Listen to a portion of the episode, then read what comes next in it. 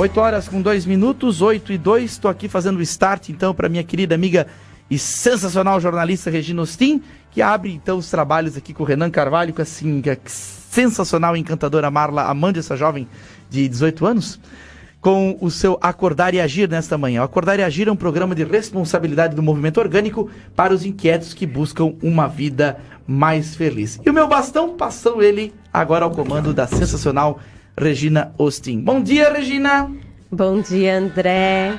É, bom dia quem está nos assistindo ou está nos ouvindo. Hoje eu estou aqui gripada, então eu vou dar umas fugidinhas se precisar durante essa, essa conversa, né? É, e hoje a gente está aqui então com a Marla, que veio da última vez, né? E com o Renan. Bom dia, Marla. Bom dia, bom dia a todos os ouvintes. Bom dia, Regina. Bom dia aos ouvintes aí da PG2. Prazer estar aqui de novo. Então, hoje o nosso tema, vamos, estamos se acertando aqui, Marla vai ficar então com esse, né, microfone. O nosso tema hoje é para a gente falar um pouco sobre diálogo, sobre conversa, sobre como a gente realiza isso com outro, porque, queira ou não, está presente nas nossas vidas, no dia a dia, o tempo inteiro a gente está é, interagindo, a gente está em relações e a fala, a conversa, o diálogo é o que nos, uma das coisas, né, que nos conecta e nos liga com o outro, né? O que, que é esse tal de diálogo? O que, que é esse tal da conversa que a gente faz? Na prática a gente sabe direito, né? Mas a gente sabe também que que tem algumas situações que nos propiciam um diálogo melhor e algumas situações que fazem a gente criar muros, né? É, é, com outra pessoa. Acho que mais ou menos assim, né? É, o que a gente vê muito, e, é, e é, eu acho que é muito comum, tanto na vida né, familiar, pessoal, como as, até na, na, nas empresas, nas organizações, sempre que tem um, um, grupo de pessoas que tem que ficar junto, né? É, é, a, gente, a gente acaba percebendo que muito dos problemas que acontecem, ou muitas das desavenças ou dos conflitos que acontecem, são frutos de uma comunicação né, inadequada, uma, uma comunicação que as pessoas né, elas, elas tentam falar as coisas, elas tentam né, colocar aquelas coisas que elas pensam, mas acabam fazendo isso de uma forma é, mais conflitante, né? E, e, essa dificuldade né, tá, tá gerando inúmeras oportunidades de, de, de aprendizado, gera para nós inúmeras oportunidades de aprendizado. E é sobre isso que a gente quer falar um pouco, né? Sobre que aprendizado que nós podemos ter é, em cima de situações que têm a ver com isso, com esse diálogo, com essa forma de abordar, com essa forma de conversar com as pessoas, de maneira que a gente seja mais eficaz. Né? Que, de maneira que a gente consiga ser mais é, é, útil até na nossa, na, nas nossas colocações. E provável que o caminho, é, o melhor caminho é, seja que a gente é, não quisesse ter razão nessas nossas conversas, né? Mas sim de criar uma conexão com o outro, né? Uhum. E coisa que é pouco a gente faz. Uhum. É, o Renan falando, eu fico pensando se no passado, bem lá no passado, né? É, as nossas conversas eram mais naturais. Eu fico pensando, talvez é, elas ocorriam, fluíam melhor. E hoje, não sei se por conta dos julgamentos ou por conta de conhecimento, de uma disputa de razão, de uma questão de ego, é, a conversa se tornou uma coisa que a gente precisa destrinchar. A, a gente tá voltou a querer aprender a conversar, que é uma coisa meio que básica e natural do ser humano. Então, Será que no passado era mais fácil a gente se conectar? Eu tô pensando aqui comigo, né? Como a Marla falou, estar em conexão e não o que, Marla? E ter razão, né? Ah, e ter razão. Será que a gente ficava em conexão mais facilmente lá no passado porque a gente julgava menos? É, eu assim, né, eu sou suspeito para falar, né, como, como em vários programas aqui a gente já abordou essa questão do julgamento, né, é, mas eu digo eu sou suspeito para falar porque para mim a raiz de tudo, de todo problema está aí, né, tá, tá justamente nessa, né, nessa construção de julgamentos que a gente acaba absorvendo ao longo da vida aí, E, e aí isso acaba gerando emoções negativas, acaba gerando medos, acaba gerando né, inúmeras é, é, travas nas pessoas, né? E isso aí faz com que é, a, a, comunicação, né, que é um meio, ele acaba, ele acaba sendo distorcido no meio do caminho. Então o trabalho eu acho que o trabalho principal nosso está ali, né? Tá a gente rever a, a, aquelas coisas que realmente a gente valoriza lá no fundo. Se elas são coisas que vêm da nossa essência ou se elas são coisas que têm a ver com esses medos e com esses julgamentos que a gente uhum. vive, né? É, acredito que também essa questão de ah, lá atrás, né, a gente se conectava melhor, sim, porque a gente sentava para conversar. É, a gente tinha rodas de conversa, né? Na família, com amigos, e coisa que a gente acabou perdendo. Então, meio que talvez a gente também desaprendeu. Então, a tecnologia talvez nos conectou de outra forma, mas nos afastou presencialmente, o que fez a gente desaprender um pouco essa naturalidade da conversa. O ponto talvez seja também é, estar empenhado para conver saber conversar de novo e conseguir fazer isso fluir.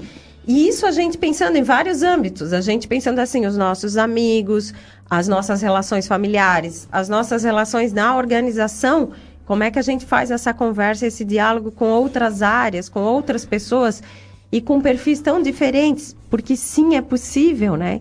E hoje a gente tem um movimento no mundo que se chama comunicação não violenta, e que tem muita relação com tudo que a gente viu no movimento orgânico, que depois a gente vai falar um pouquinho sobre isso também, é, que está sendo muito praticada essa comunicação não violenta, que veio para o Brasil por meio do Marshall Rosenberg, a Marla até trouxe o livro dele aqui, se a Marla uhum, quiser mostrar, uhum. e que tem muita relação com isso que a gente está falando, que o Renan comentou, né, do não julgar, é, da escuta empática e várias coisas que a gente vai que a gente vai conversar aqui.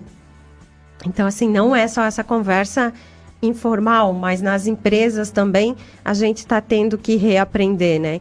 E por conta de disso que a gente já falou várias vezes aqui do julgamento. É, eu fico pensando num exemplo prático disso do dia a dia. Quando chega uma pessoa que a gente já sabe que causa um incômodo interno, né, Renan? É. Assim, que a gente, sei lá, que a gente não, não tá em sintonia com aquela pessoa, mas a gente precisa dialogar com ela, né? É que, é, assim, né, a gente vem, né, pa, parece que se o tema, se o tema que a gente está trazendo para falar aqui é comunicação, parece que a gente é, tem uma tendência a achar que existe um problema na comunicação, mas o problema não é na comunicação, é. entendeu?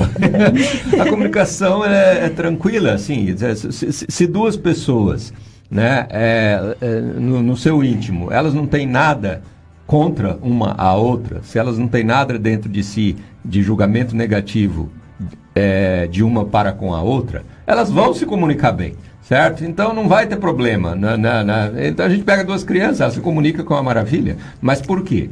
Porque não tem nada dentro delas que foi construído uhum. ainda é, de, de, de, julgamento negativo. Uhum. Né? Quando a gente constrói, quando a gente constrói esses julgamentos negativos, e aí na prática isso ocorre demais, né? Eu, eu, eu apoio empresas, e dentro de empresas eu vivo muito esse tipo de problema, onde às vezes eu tenho que entrar ou mediar um conflito. E, e, e, todo conflito que acontece dentro de empresa, ele é fruto de julgamento. Uhum. Então não tem, às vezes a gente tenta até fazer com que a pessoa comunique de uma forma mais clara, comunique de uma forma é, né, bem, bem prática, bem é, focada em fatos e, e da, na, dentro das técnicas que a gente conhece. Só que as pessoas estão com julgamento dentro delas, por mais que elas comuniquem comunique bem, não adianta. Do, do outro lado vai, vai, vai, vai existir um filtro. Né? Então, o que a gente fala, o julgamento é um filtro da comunicação. Né? Ele filtra as coisas, as informações que a gente recebe. Se a gente está julgando, a gente vai receber uma informação e vai automaticamente transformar aquilo em negativo. Então esse é o nosso desafio. O nosso desafio está interno, ele está dentro de nós. Né? Eu acho que é muito assim, né?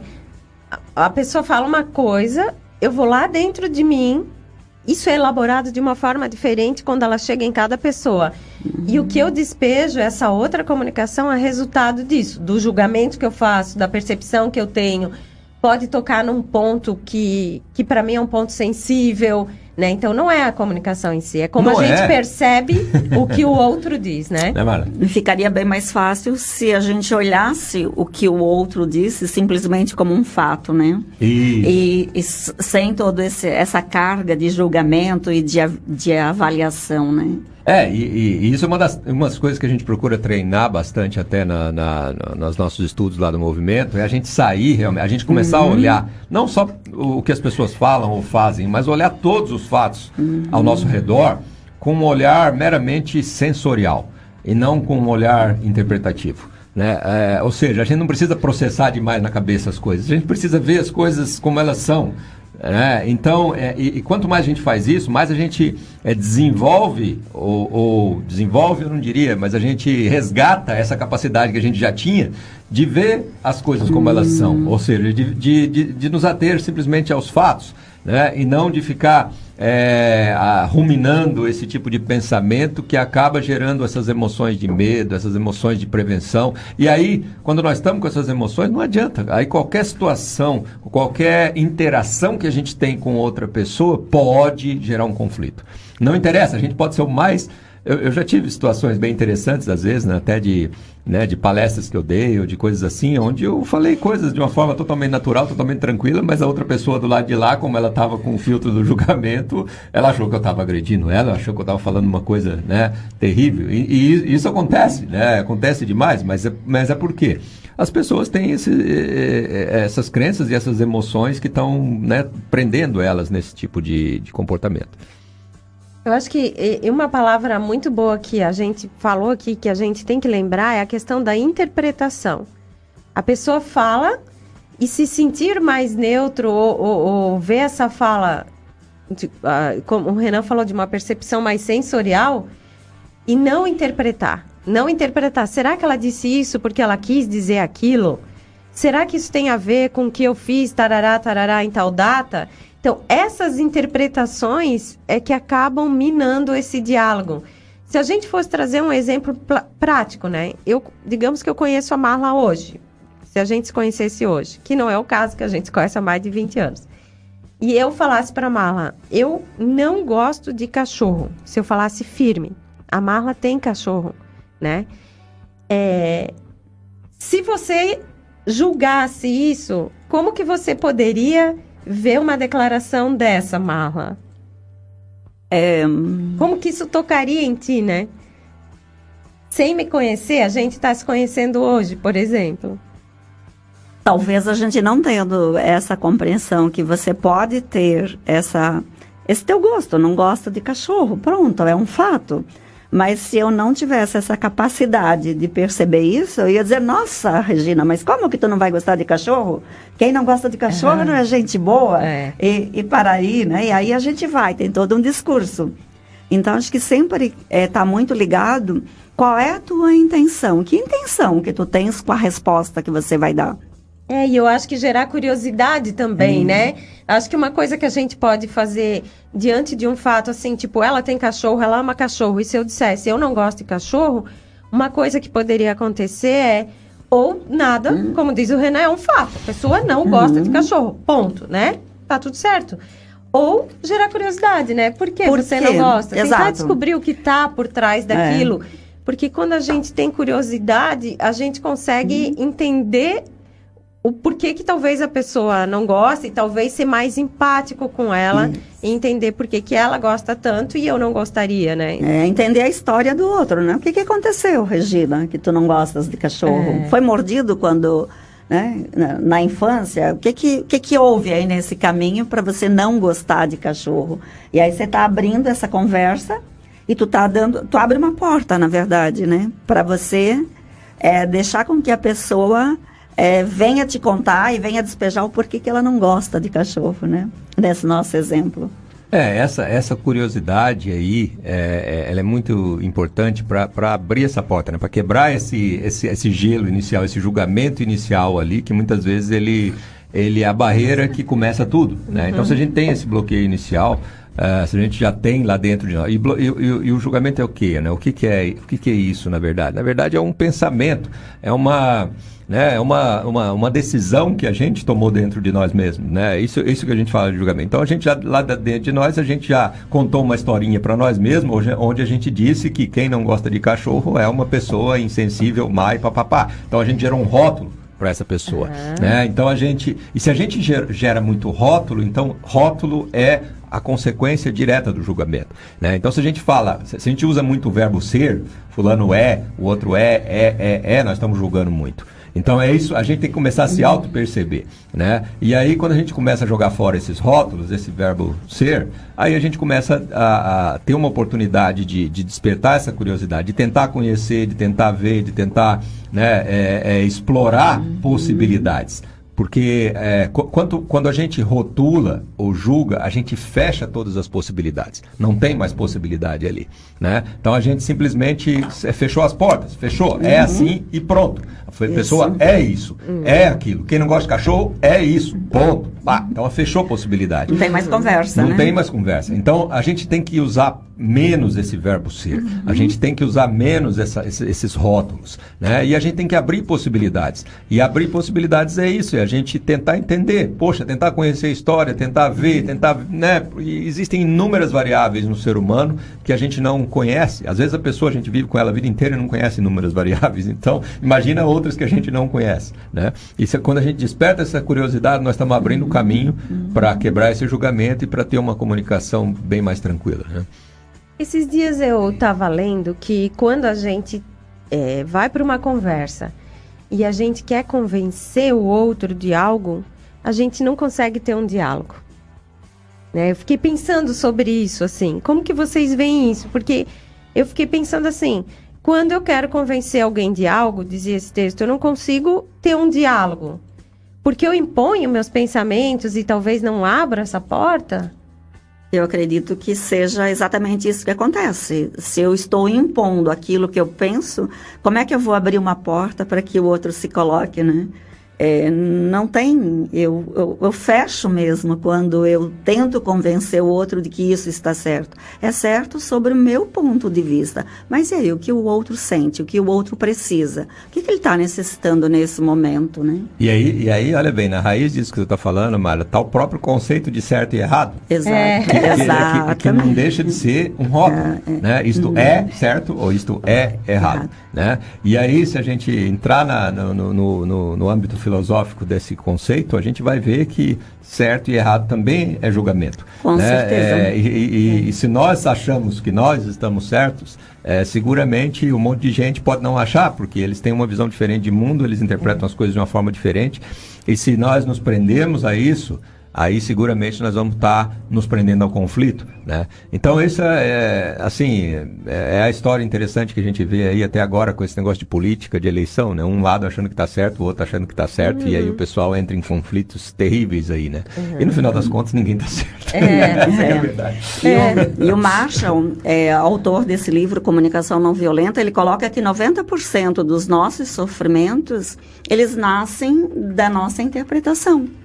Quer dizer, é, se eu passo a interpretar e não vejo o fato em si, eu, isso me leva a um sofrimento. É, eu, eu até acrescentaria, eu acho que 100%. Boa, eu falo é. baixo, né? É, eu acho que é. Mas assim, no, no, por um motivo, né? Porque sofrimento, até nós estávamos discutindo isso no, no, no, nosso grupo do, do WhatsApp ali, do, do Movimento Orgânico, essa, essa semana. Né? O sofrimento é, é um, é um é um conceito, é um rótulo. A gente chama hum. algo de sofrimento. A gente Isso, chama algo que acontece na nossa vida de e, e, a gente julga de ruim e por isso a gente tem uma percepção de sofrimento. É um né? sentimento, né? Isso, mas a gente é porque a gente julga, né? Uhum. Se, se, nós julgarmos algo que acontece em nossa vida como algo que precisa acontecer, como algo que é um aprendizado, como um desafio e não necessariamente como ruim, mesmo que seja difícil, não, não precisa ser sofrimento. Né? E por pior que seja. Então, a, às vezes tem pessoas que vão me questionar aqui, ah, tá, mas isso aconteceu uma, uma coisa terrível na tua família, isso aconteceu não sei o que lá, isso tudo, tudo, tudo pode ser encarado como um, um, um desafio que nos leva ao aprendizado. Provavelmente a gente vai sentir uma dor ali, vai sentir uma coisa, mas a gente pode é, superar isso o mais rápido possível se a gente tiver um pensamento de que isso aí uhum. é algo que vai me levar para um crescimento, para um aprendizado, para um, algo novo é, para uma nova experiência de vida. Né? Então nós podemos, a nossa escolha pode, nos permite é, é, pegar ou trilhar um caminho onde os, os ditos sofrimentos ou os rótulos ruins se transformam em aprendizados, se transformam em coisas que nos, que nos são úteis para a nossa vida. E como você diz, né, Renan, se aconteceu, é porque podia acontecer. Sempre pode acontecer, né? É, o, o, sofrimento das pessoas é muito ligado à expectativa é. delas. É. Porque elas esperam coisas que muitas vezes não são reais, não são realistas no final das contas, né? Hum. Então, a gente precisa esperar menos coisas, né? Tem uma frase do Cortella que diz que felicidade é igual a, a realidade menos expectativa. Né? Ou expectativa menos realidade. É, eu confundi aqui agora. Mas eu sei que se vocês. É, não, é, expectativa, é, é realidade é, menos, menos expectativa. expectativa. Isso. Então, se você zerar a expectativa, felicidade vai ser igual à realidade. Né? Então é isso que a gente trabalha muito aqui no movimento. A gente, a gente entende que se nós diminuirmos a nossa expectativa, e diminuir a nossa expectativa significa a gente aceitar que as pessoas podem falar coisas que a gente não gosta, as pessoas podem fazer coisas que a gente não gosta, e isso é, não necessariamente as pessoas são ruins por isso.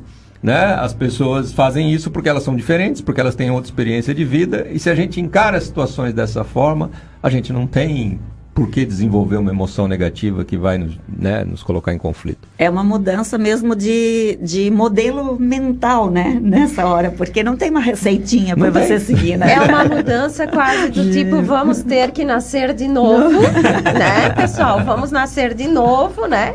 Porque o caminho tá longo para aprender tudo isso. E eu queria dar bom dia aqui para Sandra Bugman, que está sempre aqui com a gente, nos assistindo. O André está aqui gritando bom dia para você também, Sandra. É, a gente está falando sobre diálogo, conversa. E se você e outras pessoas tiverem alguma pergunta, é só mandar aqui para a gente. É, quando eu vejo o nosso programa acontecendo, eu vejo tantas coisas que se repetem, né, Mala e Renan, assim que estão ali na base dessa mudança da nossa vida, né? Controle, né? Expectativa, é, julgamento, rótulo e uma coisa que o Renan falou que marcou muito num dos últimos programas que eu vim é a única coisa que a gente tem controle é sobre as nossas escolhas, né? E que está totalmente relacionada com o sofrimento, né? A maneira que a gente vai escolher reagir as coisas que nos acontecem. Uhum. Né? Então, só isso já daria mais um programa, porque é muito profundo. Né? É verdade. e a gente quer dialogar com vocês, então, se vocês tiverem alguma pergunta, manda aqui pra gente. Enquanto isso, a gente vai dialogando entre nós aqui. E uma coisa que eu, que eu fiquei pensando enquanto ouvia era que quando a gente está muito cheio de coisas, quando a gente, quando a gente quer convencer, provavelmente a gente está cheio de coisas, cheio de argumentos, cheio de de informações que a gente quer despejar no outro. É, mas o diálogo também pode não ocorrer porque esse outro não está aberto naquele momento para isso, né? E, tipo, esses dias eu estava pensando que era como se fosse uma portinha, assim. É, como se a gente tivesse filho e falasse todo dia para o filho uma coisa, sei lá, tem que fazer exercício. Todo dia falasse, porque você acha que teu filho está ficando gordinho, não sei. E ele nunca ouve. Aí um dia ele chega em casa e falou, nossa, eu vi uma matéria assim, assim, e lá dizia, e era alguma coisa relacionada com exercício. Aí você pensa assim, nossa, mas eu tô falando isso a vida inteira para a pessoa, né? E aí eu fiquei pensando que a nossa mente, o nosso ouvido, ele, ele fica fechado, porque não é o momento, né? Às vezes a gente quer dialogar com a pessoa e falar uma coisa, mas ela não ouve, porque não é o momento. Então o diálogo não vai acontecer, né? É, voltando, nós não temos controle sobre as outras pessoas. É. então, lá assim, controle. É aquilo que a gente é, trabalha muito aqui no movimento. Se, se, nós não temos controle sobre as pessoas, a gente tem que ser mais relax, né? mais é. tranquilo para lidar com as pessoas. Porque a gente, se a gente tenta convencer as pessoas, se a gente tenta é, provar para as pessoas as coisas, se a gente tenta nós estamos apertando um negócio, é igual apertar um sabonete, vai escorregar, é. né? Não adianta, o negócio vai embora. Entendeu? É, você está querendo controlar algo, você não tem, é, não adianta, você não consegue. Né? E aí pode virar aquilo que lá no movimento também a gente viu muito, que se chama conversa automática, né? E vira, vira muito. As pessoas acabam conversando, conversando só para jogar a conversa fora, mas no final das contas não muda nada, né? Não, não acrescenta nada para ninguém. E né? na grande maioria das vezes, né? Na grande maioria das vezes, as pessoas só jogam conversa fora, jogam opiniões, né? Ah, é, ah. parece que existe muito esse apego na opinião, né? Ah, se eu tenho uma opinião, eu tô certo, eu sou bom, né? Então eu tenho que manifestar minha opinião, não importa. Mas o que, que, que, vale a opinião? no final das contas, não vale nada. Exatamente. Entendeu? Então, vale o, nada, que né? vale é, é, uma interação onde a gente pode construir alguma coisa com as pessoas. Isso. Então, por isso que se, se a opinião não vale nada, então tá certo ou tá errado também não vale nada.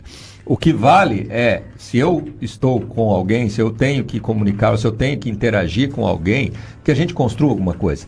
Né? Que a gente saia de um estado A e chegue num estado B, se a gente melhore a nossa relação, que a gente é, resolva algum problema, que a gente é, né, é, é, acabe com, algum barreira, com alguma barreira que existe entre nós. Uhum. Então é, é, é, isso que a gente busca, né? nesse estilo de, de, de diálogo que a gente quer né, trazer aqui para a nossa vida.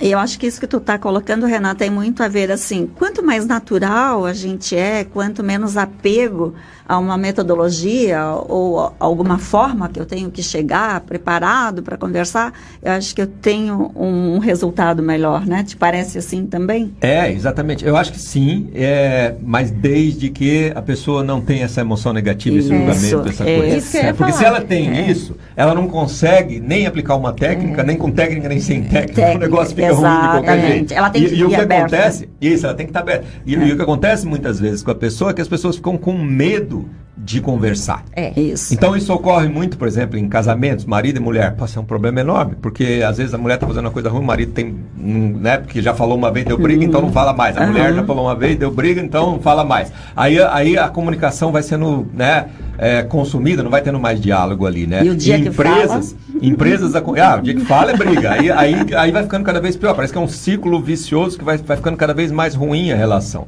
E isso ocorre demais em empresas também, né? Ah, um colega faz um negócio, ah, não falo, ah, não, fica com medo, ah, não, ah, não gosto, não gostei disso aqui, ah, tá bom, deixa, né? Porque as pessoas ficam com medo de conflito, né? Mas por que, que as pessoas ficam com medo de conflito? Porque estão presas num monte de julgamento, né? Então, se você está preso em julgamento, é lógico que vai ter conflito.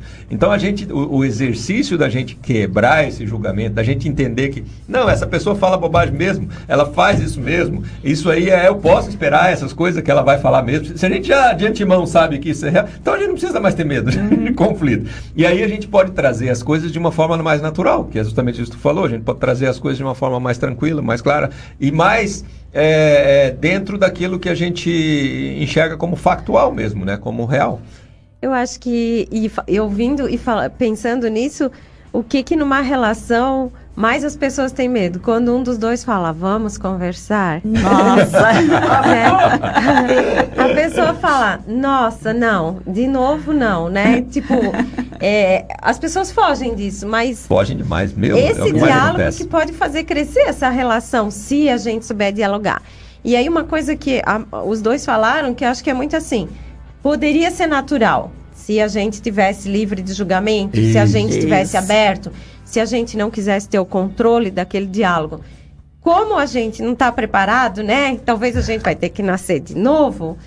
Tem técnicas para fazer isso. Então, já para as empresas, existem muitas técnicas para criar diálogo em grupos pequenos, em grupos grandes, entre duas pessoas ah, as empresas estão começando a chamar as pessoas que trabalham com isso para ajudar os setores a dialogarem de novo, porque as pessoas falam muito pelas mídias, mas não conversam mais pessoalmente. Então, se a gente for para as técnicas, uma das técnicas que se usa hoje para um grupo dialogar é colocar uma pergunta no centro da mesa, ter um bastão da fala, que, que para organizar a fala, para a gente respeitar ou ouvir, e as pessoas poderem conversar em torno daquela pergunta, fazendo emergir o que cada um sabe. Mas aí também definindo acordos, né? De respeitar o que o outro diz, de tentar não julgar o que o outro diz, de trazer para o que você pensa e não ficar pensando só é, por que, que ele uhum, falou isso na uhum. interpretação. Então, essa prática é, com a técnica, que com o tempo pode voltar a fazer a gente a ser mais natural. Isso é uma das práticas, né? Mas tem todo o trabalho do conhecimento do ser humano, como se, porque, como o Renan falou, o problema não é a comunicação, O problema é nosso como ser humano, né? Que a gente tem que se livrar disso, desse julgamento, desse preconceito do que o outro vai falar. É, mas aí eu lembro que, é, que tinha numa das, dos nossos movimentos, numa do, das nossos ensinamentos lá que a gente viu, a conversa reflexiva, por exemplo. Como que a gente consegue chegar numa conversa mais re reflexiva sem ser uma técnica assim tão, tão estipulada, por exemplo, Renan? Olha, é, é, o, o, problema nosso é que toda vez quando a gente tem essa carga de julgamentos e de, né, e de emoções, a gente acaba ou entrando numa conversa automática, que é aquela que a gente conversa, conversa, conversa, mas né, não, não, não se aprofunda em nada, a gente uhum. fica muito na superficialidade de opiniões, porque qualquer aprofundamento a gente teme que pode gerar algum tipo de conflito uhum. né, ou de confronto. E, e quando você entra ou aprofunda, você acaba gerando uma conversa, que é um outro tipo, que é uma conversa confrontativa, que gera confronto mesmo. Aí é, é um embate de opiniões onde as pessoas querem cada uma provar para o outro lado que está certo. Né? É, a quebra disso é, é, o que a gente chama de um processo reflexivo, que é a gente pegar, parar e pensar. Né? Para o que, que vale a pena eu continuar aqui tentando impor e tentando dizer que eu estou certo? Né? O que, que isso vai me gerar de resultado prático? Então eu acho que o, o ser humano, a primeira coisa que ele precisa, a primeira coisa, se a gente quer mudar um pouco as nossas relações, se a gente quer mudar, melhorar a forma de comunicar, de conversar, a gente tem que pensar que resultado que eu espero disso aqui. Uhum. Qual é a minha intenção, né? Isso, né? O que, onde que eu quero chegar uhum. com isso? Né? Porque se, eu, se a resposta para essa pergunta for, não, eu, é, é, eu quero convencer essa pessoa, então você não vai chegar a lugar nenhum. Você pode, a, a, pode escrever no papel aí se nós estamos falando. Se você quiser convencer alguém, se você quiser provar para alguém que você está certo, você não vai chegar no lugar. O máximo que a pessoa faz é engolir momentaneamente aquilo, mas nas práticas e na atitude dela, ela não vai é, agir é, em consonância com aquilo que você está uhum. pensando. Né? Então, é, se você quer um resultado melhor, um resultado mais eficaz é, a partir da sua conversa, você tem que usar é, uma, uma, outra maneira. Você não, não pode entrar nessa de querer ficar provando que você está certo ou querendo convencer as pessoas. Você tem que entrar num diálogo reflexivo, que é gerar uma reflexão, gerar pensamento, provocar pensamento. E aí entra muitas essas perguntas que a Regina fala. Pergunte as coisas. Se você pergunta, se você usa a pergunta, significa que você tem um interesse, Isso. está demonstrando interesse, uhum. está demonstrando uma atenção. Isso você está abrindo possibilidades. Né? Então a, a, diferença é entre fechar possibilidades, se você fecha, você confronta, né? ou abrir possibilidades. Se você pergunta, se você tem curiosidade, se você quer saber, você abre. E se você abre, você torna-se um ser receptivo, você torna-se um ser acolhedor. E a partir do momento que você está acolhendo, você está permitindo que algo aconteça e, e permitindo uhum. que você muitas vezes até consiga aquilo que você espera. Por quê? Porque a conversa se torna eficaz porque as pessoas começam a enxergar, a, a convergir, a, a, a trabalhar no, no, mesmo sentido, sabe? E, por, e porque quando você faz a pergunta, o que, que é uma pergunta na realidade? Quando a gente é, coloca uma pergunta para o outro, é o outro mergulhar dentro de si para buscar a resposta daquilo. Como a gente está em diálogo, talvez quando ele vai para dentro de si buscar a resposta, e reflete sobre aquilo, tem mais chance dessa conversa ser reflexiva. Porque ele tem que ir lá pensar sobre o que você perguntou. Uhum. Então, além de demonstrar interesse, muito respeito, a pergunta faz a pessoa refletir. E eu queria dar bom dia aqui para a Andréa, que entrou, o Mário César Bugman, o Maurílio, que estão todos com a gente. O Mário tá família querendo fazer uma pergunta aqui. É a família Bugman toda, né? A gente vai ter que mandar um prêmio, que essa família tá sempre aqui às terças. É, o Mário queria fazer uma pergunta, falou que não estava conseguindo interagir. Pode mandar pelo nosso WhatsApp também, que a gente está lá no grupo do Movimento Orgânico, uhum. né? E são 8h36, meu amigo André não falou da pausa. Podemos. pausa, vamos tocar para frente. Tocamos? tá na mão de vocês. Tocamos direto, então, então tá ótimo. Então vamos tocando. Então, Marra, tu ia fazer um comentário e eu te, te, cortei sem querer. Imagina, é, quando você falou dessa questão da curiosidade, é, eu acho que a gente, a gente perdeu, né? Porque a gente foi educado que ser curioso era feio.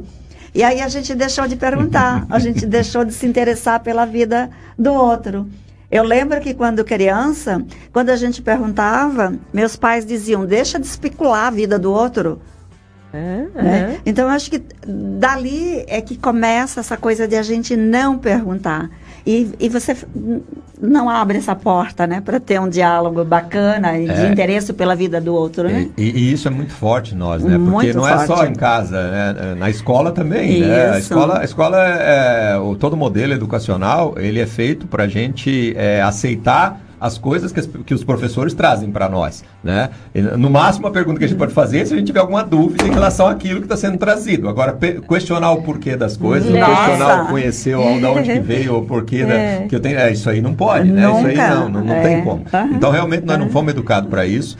E, e, isso torna é, é, a, a, nossa, a nossa interação complicada. Né? Aí, aí por quê? É, tu imagina, né? A gente fazer uma pergunta exige quase que é, uma, um nível de humildade tão grande que, que, que, significa que a gente não sabe. Hum. Olha bem, né? E, quando, e, e, hoje em dia né? As pessoas têm medo de não saber. É. Né? né? Por mais, por, por, mínimo que seja o assunto, a pessoa já tem que ter uma opinião formada e já tem que saber, já tem que provar que é. sabe. Né? Então, é, tu imagina, fazer uma pergunta hoje, talvez seja o maior exercício que nós podemos trabalhar. Né? Verdade. Né? Porque mas, é um exercício de humildade no final das mas contas. Mas aí tem dois exercícios também, né? Tenho de humildade, de, de eu ter coragem de, de eu dizer que eu não sei, e tenho de igualdade porque, e num diálogo, a gente precisa esse exercício de igualdade. Por quê? É... Porque a pessoa que pode estar tá falando, ela pode estar tá se achando extremamente superior. E aí, quando você pergunta, ela pode pensar, mas essa pessoa quer, quer ser igual eu? Ela acha que está no mesmo patamar do que eu? Se eu, por exemplo, eu sou o professor, ou eu sou a pessoa que domina a minha área aqui na empresa.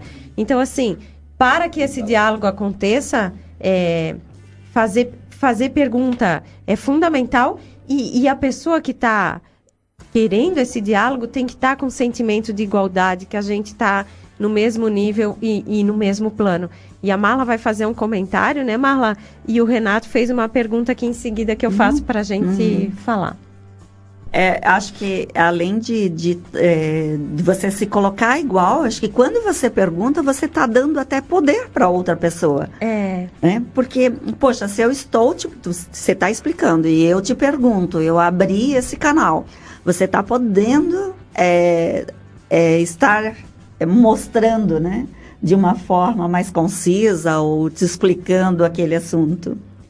É, dá poder. E olha, pra, você ter, pra vocês terem uma ideia, quanto mais próxima a relação, mais difícil é a gente fazer essa pergunta. Vocês, é, vocês, é, verdade. Se é uma pessoa estranha, a gente não tem muita vergonha de perguntar, né? Ah, onde você mora? O que, que você faz? Como é que é a coisa? Porque é uma pessoa estranha. É. Agora, se é uma pessoa que mora com a gente, ou que é da família, ou que trabalha com a gente, a gente tem muito mais dificuldade de fazer é. isso, não é? Será que tem mais vergonha de dizer que não sei? É, mais vergonha do julgamento, né? Não... É. E uma coisa que eu sempre falo quando a gente está conversando sobre sobre líderes e, e, e líderes anfitriões nesse novo tempo, né? E não um líder tão herói, é justamente ter a coragem de dizer eu não sei, porque com a nossa velocidade das informações, o que a gente sabia ontem não é mais hoje a mesma uhum. coisa. Então não tem problema nenhum dizer não sei. A gente pode ser humilde, flexionar os joelhos, como a gente fala, né? E dizer que a gente não sabe mesmo sem medo nenhum. Até porque numa empresa, quando o líder fala isso, as pessoas até veem isso como mais humano e não vai perder o respeito, sabe? Vem que ele também, o, o, funcionário daquela área, ele também pode ter coragem de dizer eu não sei. Porque se meu líder está falando eu não sei, eu também posso dizer eu não sei. E o Renato fez uma pergunta aqui que é o seguinte: diálogo reflexível, saudável, é, não começa por mudar crenças, a comunicação violenta não seria consequências das crenças equivocadas que carregamos? É o Renato do Demer do Movimento Orgânico. Vocês querem responder? Com certeza, né? É, eu acho que essa pergunta já veio de encontro àquilo que a gente vinha falando aqui, né? É, é, é uma coisa que está é, tá dentro de nós. Né? Existe um, um uhum. estudo, é, um estudo bem interessante, até está num documentário chamado I Am, que eu até recomendo, vocês assistam, é, sobre o, o, coração humano e a capacidade que a gente tem de gerar um, o, e de absorver um campo eletromagnético é, de, que, que tem a ver com as emoções das outras pessoas. Uh, isso, o que, que significa isso? Significa o seguinte, que já existe uma, né, já existe uma capacidade de se mensurar é, a, a, o que, que acontece entre as duas batidas do coração. E aí é montado um gráfico em cima disso aí. E dependendo do tipo de emoção que a gente carrega, se é uma emoção negativa, consequência da crença de um julgamento, por exemplo, é, essa batida, esse, esse, esse intervalo que existe entre as batidas do coração, ele acaba gerando uma vibração diferente de quando a gente está com uma emoção tranquila, por exemplo. Né?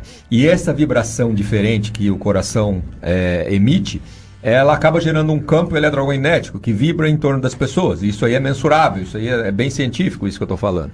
E, e, e, esse campo eletromagnético, essa vibração, ela é sentida pela outra pessoa que está próximo a nós. Nossa, eu tô né? apaixonada então... por isso. Renan. Sim, mas é. é, é Não sabia disso. Vocês, vocês todos que estão né, nos ouvindo aí, vocês já passaram por experiências, por exemplo, às vezes vocês estão dentro de uma sala assim, sentado umas três, quatro pessoas, entra uma pessoa que está com uma carga emocional negativa muito grande, né? Imediatamente todo mundo sente, Sim. né? Todo mundo já fica meio assim, opa, o que será que aconteceu com essa pessoa? Ela não falou nada, ela não abriu a boca ainda, não teve comunicação nenhuma, né? É, e, e, e, as, e nós sentimos, mas por quê? Isso aí é mensurável, isso aí é científico, ou seja, existe um campo eletromagnético gerado pelo nosso estado emocional. Né? Então, esse campo eletromagnético, se ele já é negativo, se ele já é carregado de crenças e de emoções negativas, qualquer comunicação que surgir naquele meio ali não vai gerar uma, uma situação muito agradável, né? A não ser que seja uma situação, uma comunicação de, de acolhimento total, né? Porque se eu for conversar com uma pessoa e tiver com uma emoção negativa, com uma raiva, eu tiver com uhum. uma, uma mágoa, eu tiver com alguma coisa contra aquela pessoa que eu for conversar, eu posso conversar do jeito que eu quiser, que vai dar problema. Eu posso aplicar qualquer técnica de comunicação que existir, que vai dar problema no fim. Né? Por quê? Porque o campo eletromagnético, a pessoa já vai sentir a emoção negativa minha chegar antes de eu abrir a boca. Sim. é ou não é? Hoje quem é, a física quântica, né, estuda isso, muito, também, né? Também, é, exatamente. Questão. Nossa, achei fantástico isso. E fiquei pensando que uma vez é, eu li de uma, de uma coach lá de Florianópolis, ela falando isso e falando que, tem que também tem muita relação como a gente percebe essa pessoa que está entrando. E aí volta para o julgamento é, também. Julgamento, sim, porque claro. também, se a gente julgar, então, esse estado dessa pessoa que ela está chegando, então quebra de vez qualquer possibilidade Não, da gente e, entrar em relação com sim, ela, né? Mas o julgamento é, é, é porque é uma via de, dois, de duas mãos, né? A pessoa pode entrar com isso e eu, né? Ou eu já tenho um pré-julgamento daquela pessoa uhum. e aí quando ela entra, ela pode não ter nada. Ela não tá, ela tá absolutamente tranquila, sim, normal. Uhum. Só que dentro de mim uhum. eu tô causando esse campo eletromagnético, sim, certo? E aí se a pessoa disser, ela pode dizer uma coisa muito legal ali. Eu vou achar, meu Deus do céu, essa pessoa não sabe o que tá falando, é um idiota, é um não sei o que lá, já começa a rotular e julgar em cima do meu julgamento que eu já construí daquela pessoa por outras situações. Uhum. Né? Então isso é uma via de mão dupla. A gente tem que, o, o por isso que a gente tem que, o, o grande desafio nosso é, é conhecer um pouco como essa como essa dinâmica funciona, né? Essa dinâmica da emoção e da comunicação. Por isso que é, é, importante a gente né, entender um pouco essas coisas, porque isso aí nos ajuda a, a, quando a gente defronta com as situações, a gente saber o que está acontecendo ali e a gente ter um certo poder de ação né, para tornar a situação um pouco mais eficaz, né? Para a gente quebrar o julgamento, para a gente acolher uhum. a pessoa quando a gente precisar acolher, para a gente ser duro quando a gente precisar ser duro. Tudo isso aí faz parte de um, de, de, de, uma, de um jogo que a gente tem que aprender a jogar, né? para a gente conseguir ser eficaz. Uhum. E a dificuldade, né, Renan, é, que eu vejo nessa questão da emoção é que nós não conseguimos nomear as nossas emoções. A gente, na verdade, usa ali a meia dúzia de palavras e quando, na verdade, tem uma infinidade de emoções, de sentimentos, mas que a gente não tem esse conhecimento, não sabe nomear o que você está sentindo. Aí a gente fica no alegre, no triste, no raiva, no magoado e não sai disso. É, e, e, o, e, o, e o desafio nosso quando a gente está nessa hora, por isso que é uma, um, dos encontros que a gente fez aqui, a gente falou sobre a questão emocional, né? Mas eh, se, se essa emoção está nos causando um mal, é, a gente tem que imediatamente jogar para dentro de nós aquele exercício de questionar poxa, o que, que eu estou pensando aqui? Uhum. Por que, que eu estou sentindo uhum. isso? O que está uhum. me fazendo sentir Uhum. isso? Né? Da, da, é, que pensamento, que crença que eu tenho, que rótulo que eu estou gerando para a situação, para o mundo, que está me fazendo sentir isso aí? Porque aí a gente começa a ganhar um domínio também sobre, sobre esse campo. E né? essa questão da emoção, eu acho que é mesmo olhar para o nosso corpo, porque É, olhar isso pra você nós, a gente passa, sentir. é, sabe, sentir mesmo o teu corpo. O que, que ele está querendo te dizer, né? Isso, é o que a gente chama de auto-percepção. A gente tem que Exato. se perceber. Talvez o maior exercício que a gente tem na vida é da gente se perceber. Né? E eu, e eu penso também, além da super importância da gente se perceber, por que, que eu tô sentindo isso? A pessoa entrou, tô sentindo uma coisa, né? Nós também tentarmos ter um olhar empático e pensar, essa pessoa também pode estar passando por alguma coisa, né? Então, ao invés de eu reagir e atacar, é, o quanto eu posso ser respeitoso com essa pessoa, né? Independentemente do, da vida ou do que ela fala, do- mas olhar para mim e me perceber o que eu estou sentindo e tentar fazer um exercício de empatia com essa pessoa. O grande problema da nossa realidade, da prática do dia a dia, é que a gente reage. E a gente reage muito rápido. Então a gente recebe uma informação, uma fala, um gesto, a gente o hábito é interpretar e reagir. E depois às vezes a gente se arrepende da maneira como a gente reagiu e depois a gente vai pensar por que a gente reagiu, o que a gente estava sentindo, né? Nós talvez a gente tenha uma velocidade muito rápida de reação e não de respiração e de absorver aquele momento para depois responder, né?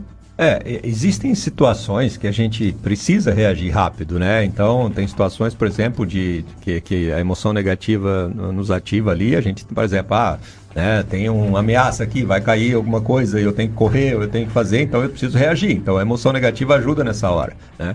Ah, porém, a maioria das vezes que a gente sente alguma coisa ruim, é o nosso próprio julgamento que está produzindo isso. Né? Então, é, e, e a gente reage rápido e a gente acha, ah, não, essa pessoa me faz mal, não tem jeito, eu já vejo ela, já me sinto mal, certo? Então a gente acha que isso é uma reação emocional rápida que acontece no organismo, mas não. É, isso é um hábito que a gente construiu que tornou tão rápido. E esse hábito vem do julgamento que a gente fez em relação àquela pessoa. Né? Então a gente julgou a pessoa e depois a gente sentiu. Né? Só que isso a gente fez de uma forma tão rápida ao longo da vida que parece que a gente já sente quando a pessoa vem. não é bem assim, entendeu? E a Então- gente não dá nem oportunidade para mudar a nossa maneira de enxergar essa pessoa, né? Exatamente. E se a gente der essa oportunidade, se a gente questionar, se a gente começar a pensar, poxa, será que, né, eu preciso pensar isso mesmo dessa pessoa? Será, né, se a gente, será que se eu conhecer a realidade dela, a vida dela, será que se eu vivesse a vida dela, eu também não, não estaria passando por essas coisas? Se a gente começar a abrir possibilidades, a gente vai ver, opa, né? Sou eu que estou causando esse sentimento em mim, não é essa pessoa. Entendeu? E isso, esse é o grande exercício que a gente procura né, é, ajudar as pessoas e a nós mesmos a, a praticarem. Eu queria dar bom dia aqui também para Cíntia Sarita, que está com a gente, o Leandro Oiser, a Viviane do, do Movimento Orgânico também. E se vocês ainda quiserem mandar mais alguma pergunta, a gente ainda tem um tempinho. E. É, e, e agora? O que, que nós Pois vamos é, fazer? na prática, o que, que as pessoas podem fazer aí? O que, que vocês acham? É. A prática que é o difícil, né? Prática- É esse tempinho, né? E de você elevar a tua consciência, de estar presente, de olhar o outro, olhar os- as tuas necessidades, os teus sentimentos, as necessidades e os sentimentos do outro. É um exercício. Eu acho É, que é puxando antes muito da- pra antes da- gente, antes da né? fala, né? É, antes da Antes da fala. fala. Da fala. E eu acho, eu não o sei. valor tá falado. Eu não sei se no mundo ocidental, não sei se essa minha fala está correta, mas é, nós realmente somos mais acelerados e mais rápidos, assim, é, porque talvez a gente nunca não foi educado e, e falta coragem às vezes para dizer, peraí, eu tenho que pensar, né? A gente tem dificuldade de sustentar o silêncio, às vezes numa reunião, é, porque as pessoas precisam pensar. Quando a gente está num grupo e faz uma pergunta, todo mundo responde muito rápido e talvez não deu nem tempo de processar. Então, acho que na prática, talvez uma coisa que a gente possa fazer tentar diminuir esse ritmo da fala também, né? De ir mais. Eu, tô falando isso porque eu vejo isso como uma dificuldade minha. De ir mais devagar, de ir mais devagar com as respostas, de tentar elaborar melhor, de ir um pouco. Porque depois que a gente jogou o que a gente disse, é muito difícil. Não dá mais para trazer de volta, né? Exato. E aí vem aquele, aquela mais emoção negativa, né? Porque aí a pessoa arrepende, a pessoa fica com mágoa, a pessoa fica com, ai meu Deus, eu sou Culpa. assim, ela se autoculpa, É. aí vem complexo de culpa, vem um monte É. de coisa. Então, assim, realmente eu acho que a primeira coisa que a gente pode fazer é, é, nesse exercício de se auto-perceber, né? É a gente, poxa, sentiu alguma coisa ruim, para, para, para, né? Não sai, não sai reagindo, né? Porque se a gente sai reagindo, vai fazer besteira. Toda, toda decisão e toda ação que a gente toma, né, quando a gente está tomado por emoção negativa, é uma, é uma decisão e uma ação que tem uma chance muito grande de gerar algum problema ou algum conflito ou algum, alguma coisa ruim para nossa vida. A né? Viviane fala isso aqui. Ela está falando que eu estou ouvindo e pensando que algo tão importante quanto a comunicação eficaz é você reconhecer e voltar atrás quando você falha. E aí? Isso é aquele exercício de humildade, de novo, né? É, então, olha bem, o tanto que é importante a gente perceber que, poxa, né, não adianta, nós não temos controle, nós não temos a razão, nós não temos, né, nó- nós estamos aqui para aprender, é, é isso que nós estamos, todo mundo está aqui para aprender alguma coisa, né, ninguém sabe tudo, ninguém sabe, e, se nós não reconhecemos isso lá de antemão, a gente pode cometer erros, mas a gente volta atrás e fala, não, fiz uma bobagem aqui, pá, qual que é o problema Sim. nisso, né? Humildade, né? Humildade, exatamente. Né? Eu acho que isso é essa atitude, a gente desenvolver essa atitude, a gente se torna muito mais forte como ser humano. Né? É, é o contrário do que se pensa. A maioria das pessoas acha que elas são fortes e boas se elas estiverem certas. Né? Mas não é isso. Isso não. é, na- na verdade, é, um, é um- até um. Né, a pessoa. É, é até um sinal de fraqueza se você precisa estar certo para se achar melhor. Ego, né? É Ego, é o né? ego dizendo alguma coisa, É. né? Agora, a gente, a gente é muito mais forte, sim, se a gente entende que qualquer situação da vida ou qualquer interação que a gente tem com outra pessoa, ela pode vir a ser eficaz, desde que a gente tenha essa humildade para querer é, participar disso de uma forma mais, mais tranquila. Né? Lembrando que ouvir é sempre muito bom, porque tem muita gente para falar, né? E pouca gente para ouvir. E quando a gente abre nosso espaço, quando a gente cria essa relação em confiança, quando a gente faz perguntas, quando a gente diminui o ritmo, quando nós julgamos menos, quando nós somos mais empáticos, a gente consegue ouvir mais, né? E ouvir mais com, com significado. Tem mais uma pergunta aí, Sim, tá Renato? vendo, Renato, Qualidade, aqui, ó. né? É, Na prática, percebendo o outro num campo negativo, qual a melhor forma de reverter? Essa é para vocês agora. É, eu penso que se a pessoa consegue acolher, é aquilo que você falou, né? Se a pessoa consegue acolher, respeitar aquele momento, porque se a pessoa chegou, de repente, num, num, num grupo e você sente esse, essa questão negativa, primeiro se perceba se não é você que está sentindo, se, a se isso está emanando de você ou está emanando da pessoa, né? Mas acolher, acolher o que você está sentindo, acolher o que o outro está sentindo, porque revidar, agir da mesma forma, só vai duplicar o campo que está se emanando, né? Exatamente. Ou querer, né? Muitas vezes falar pra pessoa, não, não fica assim, não, não sei o que lá. Tá, não, tu tem que dar um tempo pra pessoa, Desqualificar, né? desqualificar, É. tirar, né? Tu tem que chegar e, né? Se percebe que tá uma pessoa que tá. A gente tem que ser humano nessa hora.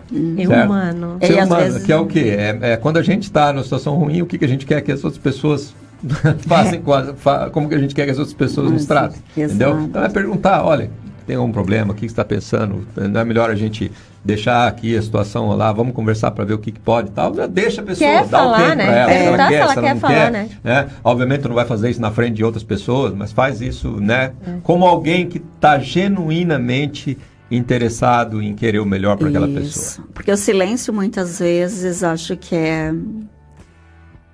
É um o que resolve, né? é o É o, tempo, é o silêncio, são remédio, né? coisas, né? É o tempo que você precisa, né? Se você não está bem naquele momento. E, é- e na, e na escuta empática e na prática da empatia, o que se fala muito também a gente não precisa ter um conselho para cada pessoa. Uhum. A gente não precisa ter o que dizer para todas as pessoas. Às vezes a pessoa só precisa ter alguém para estar tá junto. Só para estar tá junto, né?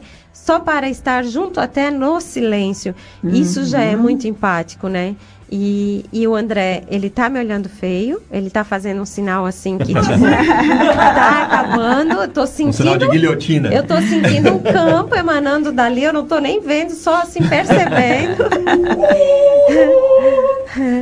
e a gente tá chegando no final, eu queria agradecer também a Rita Varela, que esteve aqui com a gente, né? E, e a gente então começa a se despedir dizendo uma palavra, uma frase ou um tchau, o que, que quiser deixar para o pessoal hoje. Não, é isso aí, gente. É, é, de novo, é um exercício grande de humildade. Eu acho que se a gente trouxer isso para nossa vida, a gente está resolvendo tudo.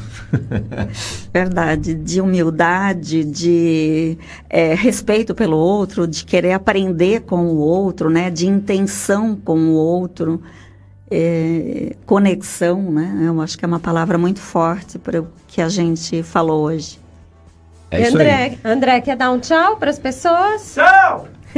ele tá assim hoje, ele tá assim. A gente agradece por você estar tá aí também aqui com a gente, André, tá? Sim, Agradecemos vocês, obrigada e até semana que vem tem reprise e na outra a gente está aqui com outro tema. Muita gratidão, obrigada.